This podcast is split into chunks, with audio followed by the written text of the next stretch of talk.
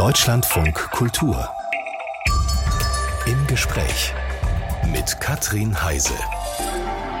Und die wünscht einen schönen guten Morgen. In dieser Stunde können wir ähm, uns auf Märkten in Neu-Delhi umschauen. Wir können vom lange abgeschafften, aber weiter existenten Kastensystem in Indien mehr erfahren. Wir können sozusagen Bergdörfer in Pakistan besuchen, also mit den Ohren jedenfalls. Wir können Geschichten von Frauen aus Afghanistan hören. Silke Dietrich ist nämlich mein Gast. Bis vor zwei Monaten war sie ARD-Korrespondentin in Südasien. Und ähm, ja gut, ihr Berichtsgebiet, das war noch viel größer als das, was ich jetzt aufgezählt habe. Bin gespannt, wie weit wir es erfassen können bis zehn. Erstmal ein äh, Hallo und schönen guten Tag, Frau Dietrich. Hallo nach Köln. Hallo, schönen guten Morgen. Sechs Jahre waren Sie für die ARD in Indien. Jetzt sind Sie seit, ja, ich sag jetzt mal seit gut zwei Monaten, glaube ich, zurück. Ne? Sind Sie innerlich schon angekommen? Nein, also das ist ganz lustig, wenn Sie sagen, Sie sind zurück. Also körperlich, klar, bin ich jetzt hier in Köln anwesend, aber ich bin noch total zwischen den Welten. Ich glaube, das wird noch einige Zeit dauern, bis man sich jetzt wieder hier komplett zurechtfindet, resozialisiert mhm. und äh, was ja. fehlt Ihnen am meisten? Ah, ich glaube so ein bisschen tatsächlich. Manchmal hat es mich wahnsinnig genervt, aber ist dieses Gewusel. Also ich finde, ähm, dass wir sind den, so ruhig, wir Deutschen. Ja, wahnsinnig ruhig. Also es ist äh, schon, also ich man, es gab viele Dinge, wo ich dachte, oh, das nervt mich, weil immer irgendwie Geräusche da sind, ob es ein Ventilator ist oder dann, dann die, der Luftfilter, die Klimaanlage. Aber was ich so toll fand, war, es gab so viele Straßenhändler noch in Delhi, die dann morgens gerufen haben. Sehr viele Vögel von Graupapageien über Milane und äh, ich höre schon, da war Sie immer gleich was los. wieder ins Schwärmen. Nehmen Sie uns mal mit, Frau Dietrich, in Ihr Zuhause der letzten sechs Jahre. Äh, ist das eigentlich richtig Neu-Delhi oder Delhi? Wo, wo waren Sie letztlich? Also ich war in Neu-Delhi. Das ist tatsächlich ein Teilbereich von Delhi. Neu-Delhi. Ich habe im äh, Süden von Neu-Delhi gewohnt und das ist wahnsinnig grün. Das kann man sich jetzt gar nicht nee. so vorstellen, weil es ist ja eine Stadt, wo man, oh, man rechnet mittlerweile damit, dass fast 25 Millionen Menschen da leben. In dieser Me Megametropole. Absolut, mhm. absolut. Aber es sind natürlich mehrere kleine Städte dann in einer. Und im Süd-Delhi hat man ja, das ist sehr tropisch da. Es ist fast immer grün, sehr, sehr viele Gärten. Ich hatte einen absoluten Lieblingsgarten, den Lodi Garden. Da hat man noch so viele Monumente gesehen, alte Tempel aus der Mogulzeit und man fühlte sich da wirklich so wie tausend und eine Nacht. Es war auch immer schön, weil die Menschen da alle gepicknickt haben und es war ein sehr, sehr beliebtes Hintergrundbild, auch gerade für so frisch Vermählte. Da wurden dann ganz viele Videos gedreht. Da wurden immer Hochzeiten gefeiert. Genau. Ähm, ich kann mich erinnern, Sie haben äh, immer einen Podcast gemacht und dann mhm. haben Sie von der Dachterrasse ähm, des Büros oder de, mhm. ja des, des Büros gemacht. Also gewohnt und äh, gearbeitet haben Sie an unterschiedlichen Orten, ne? Genau, genau. Wenn, wenn Sie von der Dachterrasse geguckt haben, äh, wohin ging der Blick? Das war ziemlich verbaut dann doch da. Ach, schade. Äh, vor allen Dingen, wenn man in den Himmel geschaut hat, da kamen auch alle paar Minuten Flugzeuge. Da haben uns die Hörer und Hörerinnen dann irgendwann drauf aufmerksam gemacht und meinte, wie viele Flugzeuge sind eigentlich innerhalb von 20 Minuten? Gerade nach der Corona-Zeit ging das wieder los. Und ich glaube, dass man dann sehr deutlich, wir haben auf Krankenhäuser geschaut und auf viele mhm. Neubauten. Also es wird sehr, sehr viel gebaut in Neu-Delhi. Und man hat, glaube ich, sehr häufig, und das ist was, was ich nicht so sehr vermisse, das Hupen gehört. Denn ähm, also mhm. es ist wahnsinnig laut in der Stadt, weil Hupen kein Alarmsignal ist. Also wenn irgendwas Schlimmes passiert auf der Straße, hupt keiner, weil sonst die ganze Zeit gehupt wird. Weil Hupen eine Art Kommunikation ist. Also ich bin jetzt vor dir, ich biege ab, ich bin als Erster an der mhm. Kreuzung, ich komme von rechts, ich komme von links. Und das mit wahnsinnig verschiedenen Hupen auch. Also so Tröten oder nur so nie, nie, nie, ganz kurz irgendwie. Äh, und das äh. geht durch die ganze Zeit. Na gut, das kann man sich jetzt gut vorstellen, also wie sich das dann anhört, dieses Chaos. Vor allem, ähm, also ich habe, ich glaube, mein erstes Bild, wenn ich mir Delhi irgendwie vorstelle, ist eben ein unglaublich chaotischer Verkehr, oder? Ja, der ist sehr chaotisch. Ich bin nachher noch, ähm, habe ich dann am Anfang habe ich mich noch mit dem Fahrrad mit durch die Fahrrad. kleinen Straßen gewunden. Das war natürlich auch sehr außergewöhnlich, weil normalerweise in Neu-Delhi Frauen nicht Fahrrad fahren und schon gar keine weißen Frauen. Aber ich hatte hm. dann so ein indisches Fahrrad und da haben mir dann ganz viele Leute auch immer zugewunken und meinten, das sei doch super. Nachher habe ich dann noch eine Vespa gehabt, aber das hat natürlich den Vorteil, dass man sich sehr gut durch diesen Verkehr schlängeln kann, weil es gibt eigentlich nur eine goldene Regel, guck nie zurück, sondern immer nur nach vorne. Oh also es gibt und nach rechts und links auch besser absolut nicht. gar nicht, sondern man muss immer nur gucken, was macht der Vordermann oder kommt irgendjemand aus der Seitenstraße heraus und man selber muss sich natürlich auch daran gewöhnen, dass man jetzt nicht so achtsam fährt und immer wieder nach hinten blickt, Schulterblick, all die Dinge, die wir in der Fahrschule gelernt haben, komplett vergessen. Oh Gott, dann warne ich jetzt hier mal die Kölner. Äh. Es ist jetzt jemand unterwegs auf ihren Straßen, die vollkommen entwöhnt ist, was, wie man sich im äh, genau. Straßenverkehr zu verhalten hat. Äh, wenn so viele Autos unterwegs sind und ähm, Laster, und Sie haben die Flugzeuge erwähnt, äh, Luftverschmutzung, ich meine, da haben wir ja manchmal Bilder mhm. äh, aus, aus, aus Indien oder aus gerade Delhi, die sind ja grauenerregend. Also man sieht nämlich nichts mehr. Das haben Sie, das war Ihr täglich Brot, oder? Nicht täglich. Also diese Bilder kommen vor allen Dingen im Winter vor, weil mhm. es, das Gefährliche ist ja auch gar nicht das, was man sieht. Das ist natürlich, das schlägt absolut aufs Gemüt, wenn es einfach immer nur so eine graue Suppe ist und man weiß, das ist jetzt nicht die graue Suppe in Deutschland, sondern das ist auch noch eine gefährliche graue Suppe, die man da sieht. Aber besser nicht einatmen sollte. Ja, aber was macht man dann? Also das betrifft ja wirklich jeden. Mhm. wir haben tatsächlich im Winter dann auch äh, sehr oft Masken angehabt. Es gibt Luftfilter, die ich am Anfang schon erwähnt habe, die dann mhm. fast in jedem Zimmer stehen und auch in den Büros. Und dann müssen immer die Türen zugehalten werden. Im Sommer ist es ein bisschen besser, aber ein bisschen besser ist jetzt auch sehr euphemistisch. Wir hatten immer so eine App, und da konnte man dann, das waren dann mit verschiedenen Emojis, konnte man sehen, mhm. wie gut die Luft ist. Und das war vielleicht zweimal im Jahr ein grüner, lachender Smiley. Oh, Normalerweise waren das dann diese Smileys, die entweder wirklich eine Gasmaske auf hatten. Und das war dann schon stark gesundheitsgefährdend, weil solche Tage gibt es sehr, sehr häufig. Oder eben gesundheitsgefährdend. Also das ja, gab es da verschiedene Kategorien für sensible Gruppen, aber meistens war es doch gesundheitsgefährdend. Meine Güte. Okay, also da muss man dann wahrscheinlich auch irgendwann ähm, trotzdem eben natürlich rausgehen. Sie jetzt, meine ich, die die, die Alltagsmenschen müssen ja sowieso, haben ja sowieso keine, äh, keine, keine Wahl irgendwie, weil sie ja der Arbeit nachgehen müssen. Ich denke da jetzt an äh, Straßenverkäufer oder Absolut. irgendwie sowas. Ja. Das ist doch wahrscheinlich sowieso, wenn ich jetzt mal mich reinversetze, sie kommen in Indien an, in dieses Chaos. Ähm, das Land der krassesten Unterschiede ist das doch auch, oder? An, kann man sich daran eigentlich gewöhnen? Mm, also woran ich mich bis zum Schluss nicht so gut gewöhnen konnte, waren tatsächlich die ganzen Familien und die Kinder, die auf den Straßen gelebt haben. Also mhm. äh, wenn man dann an der Kreuzung stand und hunderte Kinder äh, um einen herum und irgendwelche Kunststücke vorgeführt haben oder irgendwas verkaufen wollten, das ist, ähm, ja, ich wusste auch bis zum Schluss nicht so richtig, wie damit umgehen. Bei Geld geben weiß man, dass da mafiöse Strukturen hinterstecken mhm. und es mutmaßlich den Kindern ohnehin nicht zugute kommt. Immer nur Kekse verschenken fand ich jetzt auch schwierig. Gar nichts geben war auch schwierig das war das, wo ich dachte, ähm, damit kann man, glaube ich, bis zum Schluss nicht gut umgehen, weil man nicht weiß, wie man dieses Elend irgendwie dem mhm. Herr werden kann, ja. Und daneben dann aber vielleicht auch die Karossen der Reichen. Absolut. Das finde ich gerade in den Megametropolen in Mumbai oder auch in Delhi sehr augenscheinlich, weil die Slums sind jetzt nicht einfach nur irgendwo hinten in der Seite versteckt, sondern die sind sehr augenscheinlich und das direkt neben den reichen Häusern. Wir haben den allerreichsten Mann zum Beispiel in Mumbai leben von Indien.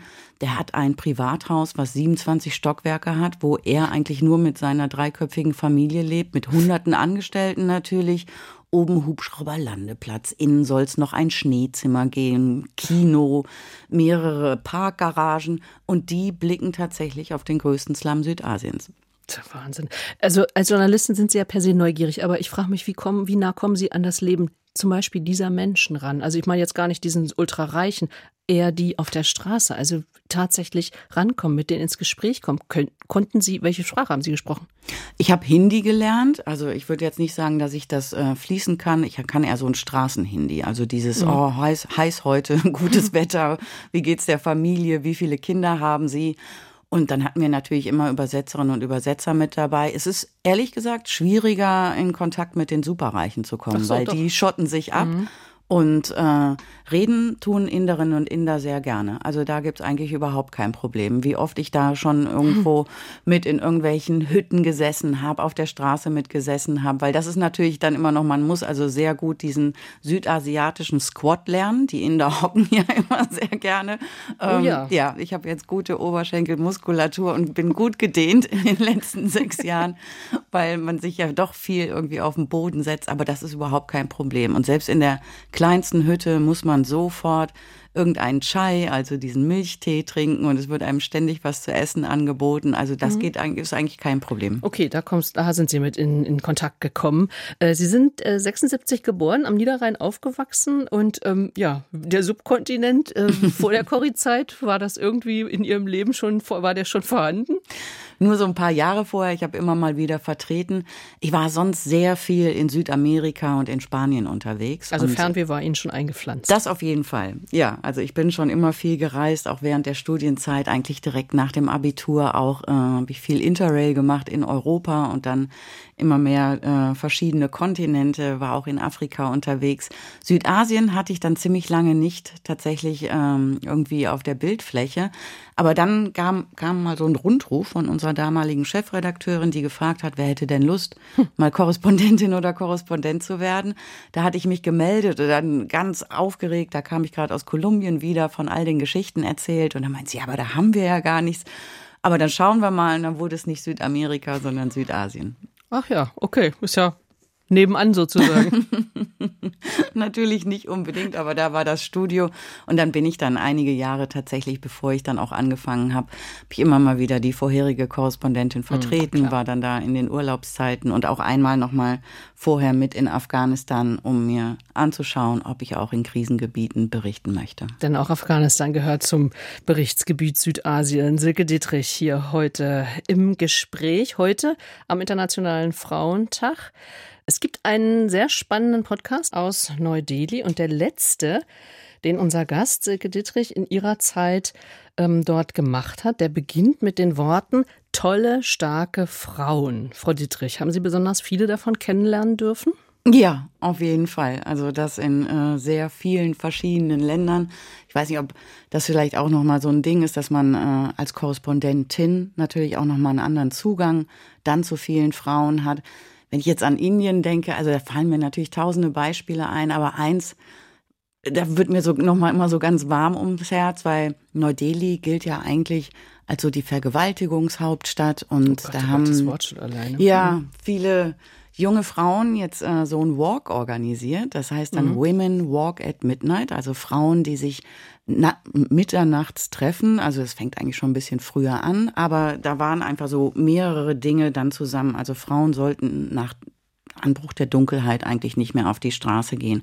Frauen sind sowieso sehr selten im Straßenbild. Also wenn dann, wenn sie irgendwas zu tun haben, wenn sie einkaufen gehen müssen, es ist sehr männerdominiert, auch immer noch in Indien. Auch in den Metropolen, weil das habe ich so gedacht, wir haben ja über die Gegensätze auch gesprochen. Also ich dachte jetzt in der modernen Metropole sind die selbstbestimmten Frauen wie überall ähm, oder wie hier, würde ich jetzt sagen, wie hier in Deutschland überall. Ähm, und äh, in ärmeren Gegenden vielleicht nicht, so hatte ich gedacht. Stimmt aber gar nicht. In bestimmten Vierteln, aber es ist natürlich so, also wenn dann wirklich einfach nur, weil die irgendwo hingehen müssen, einfach nur mal so Frauen, die so über die Straße schlänzen würden, davon sieht man immer noch gerade Männer in großen Gruppen.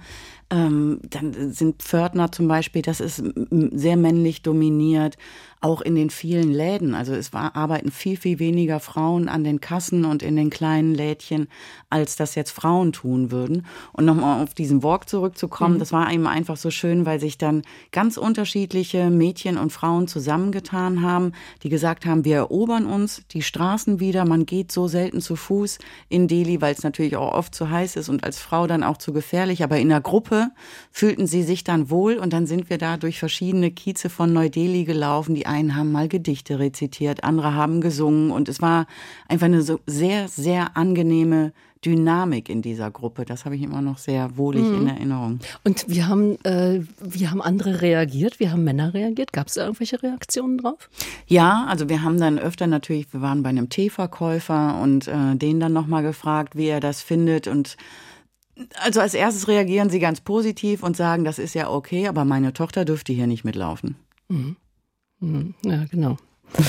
ähm, weil wir jetzt auch gerade und Sie gerade die sexualisierte Gewalt gegen Frauen angesprochen haben und die fürchterlichen Vergewaltigungen. Wir haben ja in den Medien immer wieder von diesen, auch diesen Gruppenvergewaltigungen gehört.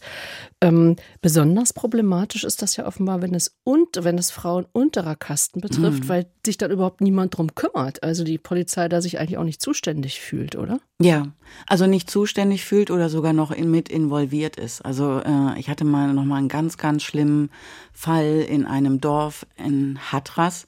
Das ist aber eigentlich nur ein stellvertretender Fall von vielen. Der hat aber dann noch mal so eine Medienaufmerksamkeit bekommen. Immerhin steht sowas jetzt mittlerweile auch in den Zeitungen und es werden auch Bollywood-Filme jetzt danach mhm. gedreht.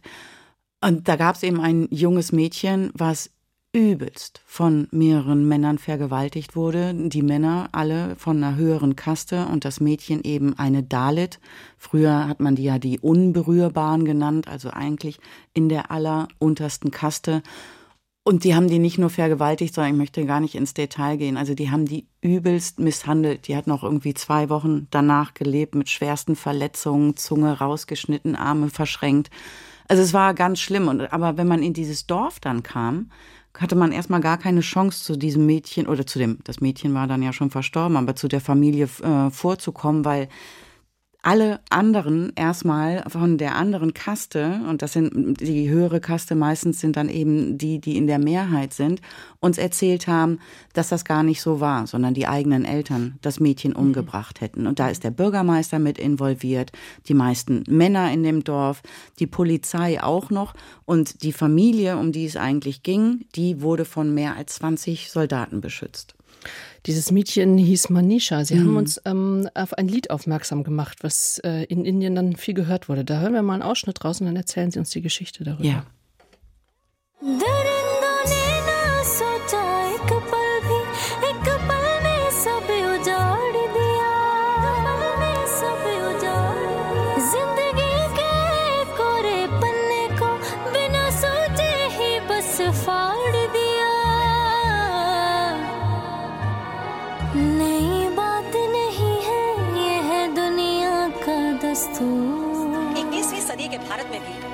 सुरक्षित नहीं। इसमें मेरा क्या कसूर? मुझको कर दिया सबसे दो माँ बाप के खाब थे छोटे छोटे पल में कर दिए चोर। मैं भी किसी की बेटी थी थी मैं किसी की बहन।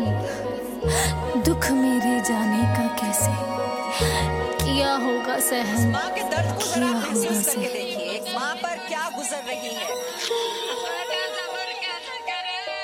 मैं भी किसी की बेटी थी थी मैं किसी की बहन दुख मेरे जाने का कैसे किया होगा सहन कोख में ही तो मार देती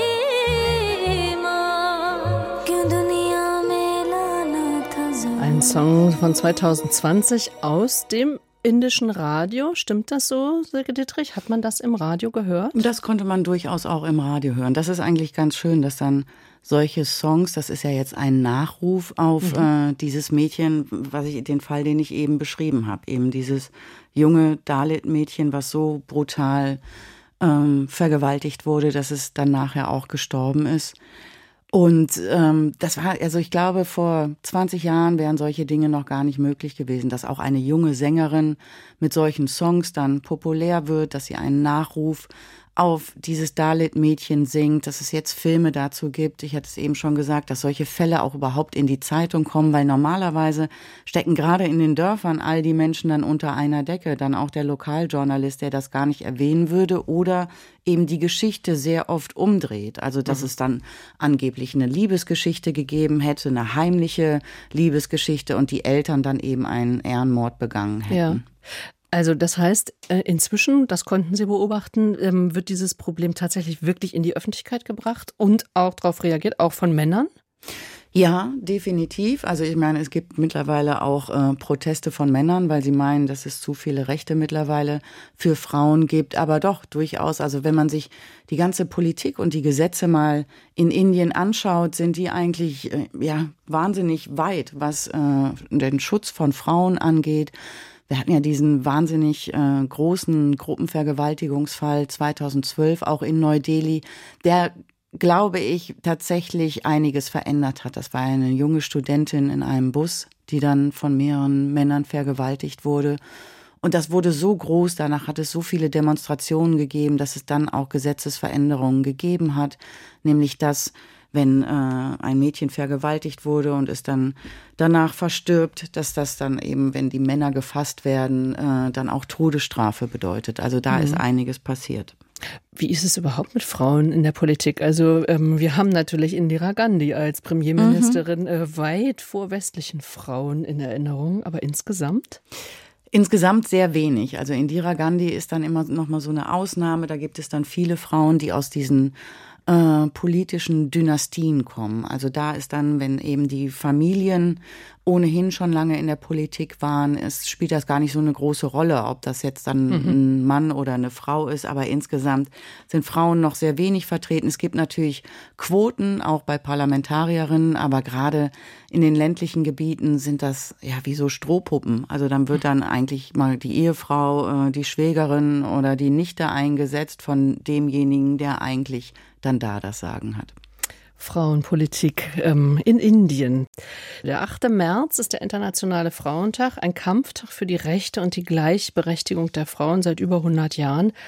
Afghanistan war Berichtsgebiet von Hörfunk-Korrespondentin Silke Dittrich. Dort werden die Rechte der Frauen ja mit Füßen getreten, ist vielleicht ein bisschen ähm, wenig ausgedrückt. Mir fällt jetzt aber überhaupt gar kein Komplett Bild. eingestampft. Ja, eingestampft ja. ist wahrscheinlich genau richtig, genau. Frau Dittrich, können Sie noch Kontakt halten zu Frauen in Afghanistan? Wie schildern die Ihnen ihre Lage? Habe ich tatsächlich noch, aber äh, sehr wenige, weil viele Frauen, äh, die ich getroffen habe äh, und mit denen ich jetzt dann auf Englisch Kontakt hatte, sind einfach raus. Also mhm, ähm, haben es also auch geschafft. Haben es auch geschafft. Ähm, unsere Mitarbeiterinnen und Mitarbeiter mhm. zum Beispiel auch damals, die waren auf einem der letzten Evakuierungsflüge. Das ist ja auch nochmal so gruselig, wenn man sich das nochmal in Erinnerung ruft, mhm. wie da die Menschen an den Flugzeugen hingen. Ansonsten August war 21. Ich, hm. ja, genau. Ansonsten war ich dann natürlich, ich war also als die Taliban an die Macht kamen, kurz bevor sie an die Macht kamen und danach dann nochmal da. Ich war an Schulen, die, also wo ja, junge Studentinnen heimlich jetzt Mädchen unterrichtet haben. Es ist schwierig, in Kontakt zu bleiben, weil ähm, ich die Sprachen nicht spreche mhm. ähm, und die dann das versuchen, dann auf Englisch zu schreiben, die aber ja, also ich hatte das Gefühl, als ich jetzt das letzte Mal da war, im letztes Jahr im September, da war wirklich also so eine riesige Depressionsglocke auch auf vielen Frauen. Und ähm, das, was sie eigentlich immer sagen, ist, hilf mir hier raus, äh, bring mich nach Deutschland, wie kann ich hier aus diesem Land raus? Und was machen Sie dann? Ich meine, Sie können das ja gar nicht.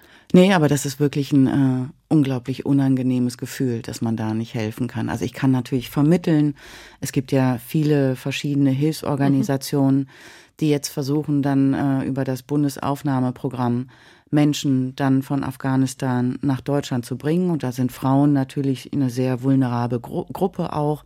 Da wird aber nochmal unterschieden, ob das eher so Menschenrechtsaktivistinnen waren und ich kenne natürlich so viele, die jetzt einfach, ja, die sich zwar jetzt für Frauen engagieren und die auch demonstrieren auf der Straße. Das letzte Mal, als ich da war, habe ich so starke Frauen auch nochmal getroffen, die tatsächlich gewagt haben, auf die Straße zu gehen und mhm. zu demonstrieren. Und ich war mittendrin in dieser Demo und es hat keine drei Minuten gedauert. Da wurde die komplett zusammengeschossen von den Taliban. Also das war wirklich eine der mhm. heißesten Situationen, in denen ich mal war. Die haben mit den Maschinengewehren einfach in die Luft geschossen und man weiß ja nicht, wo diese Patronenhülsen dann landen. Dann haben sich alle auf den Boden geworfen in verschiedene Läden rein. Und dann sind tatsächlich dann einige verhaftet worden und ich war dann auch mehrere Stunden in Haft. Also da bekommt man mal so ein Gefühl dafür, in was für Ausnahmesituationen die Frauen in Afghanistan ja, und vor allem, leben. Und dass sie sich dann trotzdem trauen, das äh, ja. also wieder auf die Straße ja. oder immer wieder auf die Straße zu gehen. Wir haben ja vor August 21 von vielen Initiativen zur Emanzipation, von vielen Projekten zur Gleichberechtigung, von vielen Bildungseinrichtungen für Mädchen berichtet. Ähm, wenn Sie jetzt aber mal so auf Ihre Beobachtungen vor 21 auch zurückgehen, wie war die Situation wirklich für Frauen, auch vielleicht im Unterschied Stadt-Land? Also was haben Sie, wie würden Sie da, wie würden Sie beurteilen die damalige Situation? Das war natürlich ein riesiges Gefälle. Also diese Bubble, sage ich immer, diese mhm. Kabul-Blase, die wir da an Studentinnen dann kennengelernt haben und das, was wir immer gerne porträtiert haben, was ja für den Westen immer interessant war, die Skateboarderin, die Radfahrerin, die Sportlerin, mhm. die Musikerin. Die es alle natürlich gegeben hat. Und alle hat es mhm. sie gegeben, aber das sind natürlich Einzelfälle. Also mhm. auf dem Land und da fand ich dann eben auch den Vorteil, nochmal Korrespondentin zu sein, mhm. ähm, gab es gar keine Chance, mit den Frauen zu sprechen, außer man ist eben selber eine Frau. Also wie oft das war, dass ich dann einen männlichen Übersetzer habe, der dann hinter dem Vorhang saß, der gar nicht mit ins Haus durfte und durch das Fenster dann noch mit übersetzt hat und dann man einfach nur in dieser Frauengruppe dann da war, die äh, tatsächlich natürlich den ganzen Tag Burka getragen haben, nicht zu Hause, aber sobald sie aus der Tür raus sind und keinerlei Bildung hatten. Also es gibt immer noch unglaublich viele Analphabetinnen in Afghanistan und natürlich sind nicht alle Frauen gefördert worden. Also haben wir uns auch ein bisschen was vorgemacht, oder? Ja, ich meine, so, das waren ja jetzt zwei Jahrzehnte. Es ist ein sehr muslimisch, traditionelles, äh, geprägtes Land. Die Frauenrechte waren, standen nie ganz oben auf der Agenda. Ich meine, das ist jetzt kein Vergleich zu dem, was jetzt die Taliban wieder durchführen, die ja wirklich mhm. Mädchen ab der achten Klasse nicht mehr zur Schule gehen lassen, die dürfen nicht mehr zur Universität. Frauen dürfen nicht mehr in Filmen auftauchen, über eigentlich überhaupt nicht mehr in der Öffentlichkeit, müssen sich verhüllen, dürfen nicht mehr alleine mit dem Taxi weitere Strecken fahren, dürfen nicht alleine verreisen. Also ich, ich glaube, das könnte man jetzt endlos fortführen. Mhm. Die Frage ist eigentlich, was dürfen Frauen noch? Ähm, sie dürfen kürzer, zu Hause ja. sein mhm. und äh, genau und sich um, um die Kinder und äh, das Essen kümmern. Jetzt haben Sie aber auch mit diesen Frauen gesprochen und Sie haben ja zum Beispiel auch versucht oder Sie also Sie haben auch Taliban natürlich kennengelernt mhm. und auch deren Sicht zumindest dargestellt. Das Was? war mir ganz wichtig, mhm. weil wir so oft natürlich immer genau diese Frauen porträtiert haben, die jetzt sich eingesperrt fühlen oder dann eben die äh, ja so funktioniert haben wie wir im Westen. Und ich habe wochenlang wirklich daran gesessen, dass ich in eine Taliban-Familie darf und dann eben da mit den Töchtern und mit den äh, Ehefrauen sprechen kann und hatte dann das Glück, dass das auch funktioniert hat in Kandahar, in dem konservativsten äh, Region, in, da wo auch die Taliban herkommen in Afghanistan. Und wenn man dann da sitzt mit denen, also dann, ich finde es immer ganz gut, nochmal so einen umgekehrten Blick zu bekommen, weil die Mädchen mir natürlich erzählt haben, dass sie jetzt das Gefühl haben, endlich frei zu sein. Die konnten vorher nie raus, die konnten mhm. nicht zur Schule, weil äh, Gefahr drohte, dass sie entführt wurden. Die mussten sich Sorgen machen, weil ihre Väter und ihre Brüder im Krieg waren äh, gegen, ja, gegen, mhm. natürlich gegen die westlichen Mächte, aber auch gegen die afghanische Regierung. Und ich finde das immer ganz wichtig, äh, beide Seiten zu sehen. Nicht, dass ich mehr Verständnis dann unbedingt, aber bekommt man, glaube ich, auch. Also es ist, glaube ich, gut, von alle Seiten mal zu sehen. Ähm, es ist natürlich immer noch hart, weil die 17-Jährige saß dann da und meinte, bald wird sie vermählt. Und dann ist auch klar, dass die auch keine Ausbildung genießen wird. Aber die haben mir dann heimlich auch erzählt, zum Beispiel, dass wenn die Männer aus dem Haus sind, dass sie dann auch Musik hören und tanzen. Hm. Wie viel Emotion erlauben Sie sich eigentlich bei Ihrer Berichterstattung? Schon durchaus. Also manche äh, haben mir schon mal auch gesagt, äh, dass es dann zu emotional war. Ähm, Tatsächlich? Ja, also das sind, glaube ich, so Freunde oder befreundete. Kollegen mhm. und Kolleginnen, die meinten, das war jetzt ein bisschen dicke. Ich glaube, je nachdem, was man für eine Situation erlebt hat, kann man gar nicht ohne Emotionen. Also wenn wir diese blanken mhm. Nachrichtenminuten mhm. dann da abliefern, natürlich, aber ähm, ja, ich glaube, wenn man da sowas erlebt, wie äh, ich war ja auch in der Ukraine längere Zeit oder dann eben wie mit diesen Frauen auf dem Frauenprotest, da finde ich es jetzt wahnsinnig schwer, nur ganz objektiv und mit einer ganz reinen Stimme mhm. dann darüber Ist zu ja sowieso die Frage, also mit Emotionen erreicht man die Herzen der Zuhörerinnen und Zuhörer mhm. natürlich durchaus auch, aber gleichzeitig ähm, beeinflusst man sie auch sehr. Es ist äh, auch so eine Frage, die sie sich wahrscheinlich auch selber dauernd stellen. Ne, Absolut. Ich meine, dafür haben wir natürlich auch ja verschiedene Gefäße. Wir können dann ja mhm. in, in diesen sehr äh, ja, formellen Gefäßen wie einer Nachrichtenminute oder in, in Beiträgen dann ein bisschen formeller sein. Und dann gibt es eben, was wir eben auch angesprochen haben, den Podcast, wo man auch viel mehr Zeit hat, mhm. nochmal zu berichten, Reportagen, die ich eigentlich auch mehr geliebt hat, also wo man so nah an den Menschen ist. Und ich glaube, am Ende funktioniert es auch nur mit Emotionen. Wenn ich in, in einer Nachrichtenminute mehrere Zahlen aufzähle, wie viele Frauen jetzt gefährdet sind, ist das, glaube ich, was ganz anderes, als wenn man, wie wir eben, einen Song von einer Frau über mhm. eine Frau hört oder die Frauen auch eben selber reden hört. Wir sind im Gespräch mit der Südasien-Korrespondentin, bis vor kurzem jedenfalls Südasien-Korrespondentin Silke Dietrich. Um in Krisen- und Kriegsgebieten als Journalistin arbeiten zu können, muss man, muss Frau sehr gut vorbereitet sein. Silke Dietrich, Sie als Korrespondentin zum Beispiel in Afghanistan. Mhm. was heißt das, sich vorbereiten? Wie wird man denn vorbereitet? Äh, wir müssen erstmal so Krisenseminare machen, bevor wir überhaupt in so Krisengebiete oder Kriegsgebiete hineinkommen können. Das ist ein Kurs, der dauert ungefähr eine Woche und muss auch immer wieder aufgefrischt werden. Und da geht's richtig zur Sache. Also das ist so, da wird man entführt und da lernt man. Da wird man entführt. Mh, was man so in den ersten äh, Minuten und der ersten halben Stunde tun sollte. Also ich habe zum Beispiel dann auf dem Boden gelegen, Augen verbunden und irgendwann war es mucksmäuschen still und dann dachte ich, hm, ich guck mal und habe nur einen Arm bewegt und dann wurde ich schon getreten und dann wurde uns nachher erklärt, dass man gerade in der ersten halben Stunde eigentlich gar nichts machen soll, weil alle auch die Entführer so angespannt sind und äh, da dass die heikelsten Minuten sind quasi. Nimmt man das denn aber ernst? Ich meine, Sie wissen ja, das ist eine Probe. Ich, das habe ich, ja ich, ich habe es auch gedacht. Also, es war keine, also wir haben erst sehr viel Theorie gemacht, wir haben dann verschiedene Granaten kennengelernt, verschiedene Waffen und mhm. was irgendwo eingesetzt werden wird.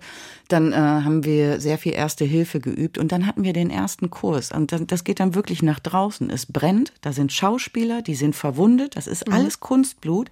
Keine drei Aber Minuten in der Situation mhm. hatte ich den Puls schon bis zum Hals, weil äh, mhm. wir die dann da verarzten mussten, erstmal gucken mussten, wo kommen die Schüsse her. Wir sind auf dem Boden gerobbt. Mhm. Ähm, ja, äh, mhm. also seltsamerweise ist man sehr schnell drin und ich finde es auch ganz gut, weil da äh, passieren sehr viele Fehler. Und wenn die da passieren, lernt man da eigentlich am meisten raus, äh, wie man sich in Zukunft am ja. besten zu verhalten, also, ob es in Demonstrationen ist, wie man Deckung sucht und ja. Also auf jeden Fall merke ich daran, Sie wissen, dass Ihr Job durchaus lebensgefährlich sein kann. Das wird also nicht verschwiegen. Verdrängen Sie das eigentlich manchmal? Also wenn Sie dann in der Situation, jetzt sind Sie in Köln, da ist es nicht ganz ja. so lebensgefährlich, aber nein, in Afghanistan, haben Sie das verdrängt oder ist Ihnen das immer bewusst? Das schwingt schon immer mit. Ich habe das Gefühl, dass das so ein bisschen abnimmt, dadurch, dass man ja mit so vielen Locals dann unterwegs ist, die das ja ohnehin Tag und Nacht so leben. Also es wird zwar auch da, als damals noch so viele Bomben hochgegangen sind, in Kabul haben mir viele gesagt, ich verabschiede mich morgens so herzlich von meiner Familie, als wäre es der letzte Tag, weil wir mhm. nie wissen, ob wir abends wieder nach Hause kommen. Aber die Menschen haben ja auch einen ganz normalen Alltag. Also die, gerade die Afghanen und Afghaninnen sind unglaublich witzig. Da werden so viele Scherze gemacht. In einem meiner ersten Nächte weiß ich noch, hörte ich, wie Maschinengewehre nach oben gingen und ich dachte, oh Gott, jetzt rennen bestimmt alle auf dem Flur und keiner macht es. Und am nächsten Morgen sagte mein Fahrer, Mensch, Silke, wir haben im Cricket gewonnen. Natürlich wird da geschossen. Und dann haben sich alle kaputt gelacht. Und dann ging es dann auch schon wieder. Also in der Zeit verdrängt man das schon. Also man hat natürlich A, sehr viel Adrenalin, aber es wäre verrückt, mhm. sich die ganze Zeit das, glaube ich, vor Augen zu führen. Und wie reagiert Ihre Familie, Ihr Freundeskreis? Man weiß ja auch, wo Sie sind. Das ist sehr viel schwieriger. Genau. Also bei einigen habe ich dann schon manchmal überlegt, dass ich es gar nicht erzähle. Das fand mhm. ich aber auch komisch, mhm. weil wenn dann tatsächlich irgendwas passiert, das ist, glaube ich, also für alle drumherum ist es sehr viel schwieriger, weil die ja eben in dieser Situation nicht sind und dann denken, oh Gott, Ukraine, da ist überall Krieg. Aber auch da in dem Land herrscht natürlich nicht überall Krieg. Ich war in Kiew, ich war im Westen der Ukraine, ich war zwar auch im Süden und im Osten, aber es ist ja nicht so, dass den ganzen Tag immer Bomben fallen. Auch da war ja ein Alltag. Mhm. Die Menschen in Kiew sind wieder auf die Straße gegangen und haben Kaffee getrunken. Wir waren bei Konzerten, die dann natürlich im Namen für die äh, Soldaten stattgefunden haben, weil dann da auch gespendet wurde, aber die Menschen haben dann da auch getanzt und gesungen. Die haben natürlich den Krieg dann die ganze ja. Zeit immer noch mit im Hinterkopf. Aber es gibt eben diese Alltagssituation. Sie waren nur zur Erklärung, ähm, ich glaube, zweimal zwei Wochen waren Sie in der Ukraine. Weil, zweimal vier. Zweimal mhm. vier Wochen, mhm. weil eben Korrespondentinnen und Korrespondenten gesucht wurden, die eben genau diese von Ihnen geschilderten ähm, Sicherheits- und Krisenseminare absolviert hatten. Genau, und, genau. Also ähm, die, die Kolleginnen und Kollegen aus Moskau, deren Berichtsgebiet das ja normalerweise ist, nicht hin konnten, weil sie dann mutmaßlich nicht, nicht mehr hätten ja. zurückkommen können. Ja. Ja. Haben Sie sich gleich angesprochen gefühlt? War die Ukraine da etwas? Ich meine, Sie waren in Südasien. Wie haben Sie sich da gleich hingezogen gefühlt?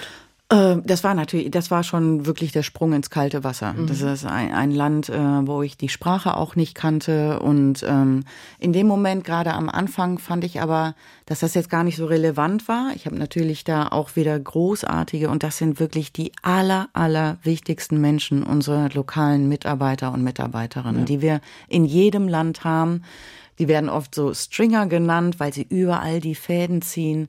Und das ist so wichtig, weil die sind so gut vernetzt, äh, die können so viele Dinge dann über das Land erzählen, natürlich auch über den Alltag, aber auch über die Geschichte, dass man da relativ schnell reinkommt. Dann arbeitet man ja auch immer in einem Team und ich fand, es ging jetzt am Anfang dann vor allen Dingen ja auch gar nicht ums Große und Ganze. Da haben wir Experten dafür, die auch gar nicht unbedingt in der Ukraine sitzen müssen, die dann eben über den großen Konflikt und über äh, Analysen abgegeben haben, mhm. sondern da ging es ja jetzt wirklich erstmal darum, wie geht's den Menschen? Was passiert da eigentlich gerade? Was denken ja. die? Was fühlen die? Und das kann man dann auch machen, egal in welchem Land. Weil ich, habe mich nämlich ähm, auch gerade so erinnert an Berichte, wo ich, äh, wo sie mit wenigen Worten eigentlich so den Menschen beschrieben haben. Ich erinnere mich an ähm, Frauen, an alte Frauen, die nach wochenlangem Leben in, in Kellern mhm. ähm, ohne Wasser zum Teil, äh, also da rauskam, wie sie die beschrieben haben oder dass sie beschrieben haben, dass so in den, in den Vorortsiedlungen äh, neben der Kinderschaukel ein Grab geschaufelt wurde. Ja.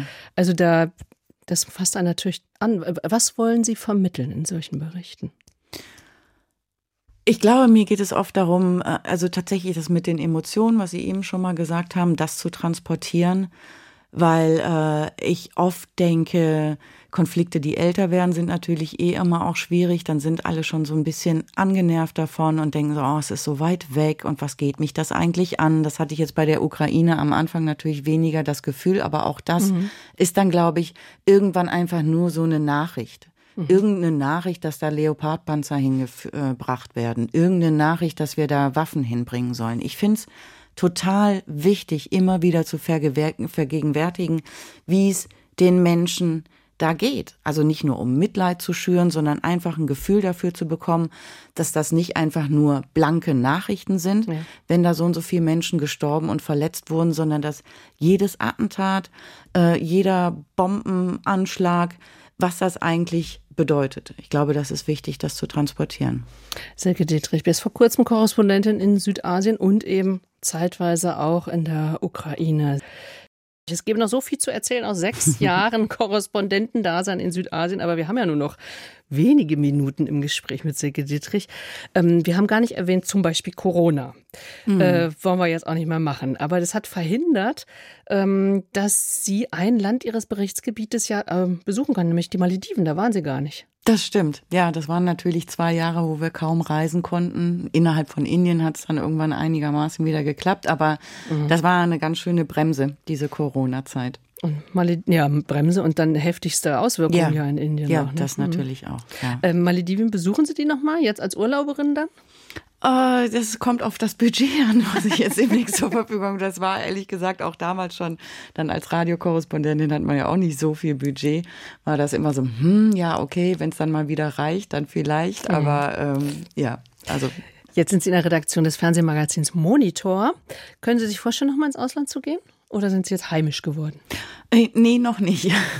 Also ich habe auf jeden Fall Blut geleckt. Also ich äh, finde den Job als Korrespondentin, ist, das ist wirklich mein absoluter Traumjob. Also ähm, rumreisen, äh, Geschichten erzählen, äh, die Geschichten Menschen näher bringen. Ob es jetzt ist, und es muss natürlich nicht nur in Krisengebieten sein, mhm. aber ähm, ja, es ist so toll, weil man einfach ja, Menschen Fragen in den Bauch stellen darf, so viel über ihr Leben. Man hat ja an so vielen verschiedenen Leben dann teil, äh, ob es von dem ärmsten Menschen, der im Slum wohnt, bis zu dem reichsten, wenn er uns ein Interview gewährt. Man kommt trifft so viele interessante Leute, die so ja. viele unterschiedliche Dinge machen. Ja, also wenn und Sie, mich fragen, ich würde gerne nochmal gehen. Ja. Und Sie haben sie immer wunderbar vermittelt. Also wir freuen uns auf den nächsten Korrespondentenjob von Silke Dietrich. Und erstmal Dankeschön für die Zeit, die Sie hier mit uns verbracht haben. Ich danke Ihnen.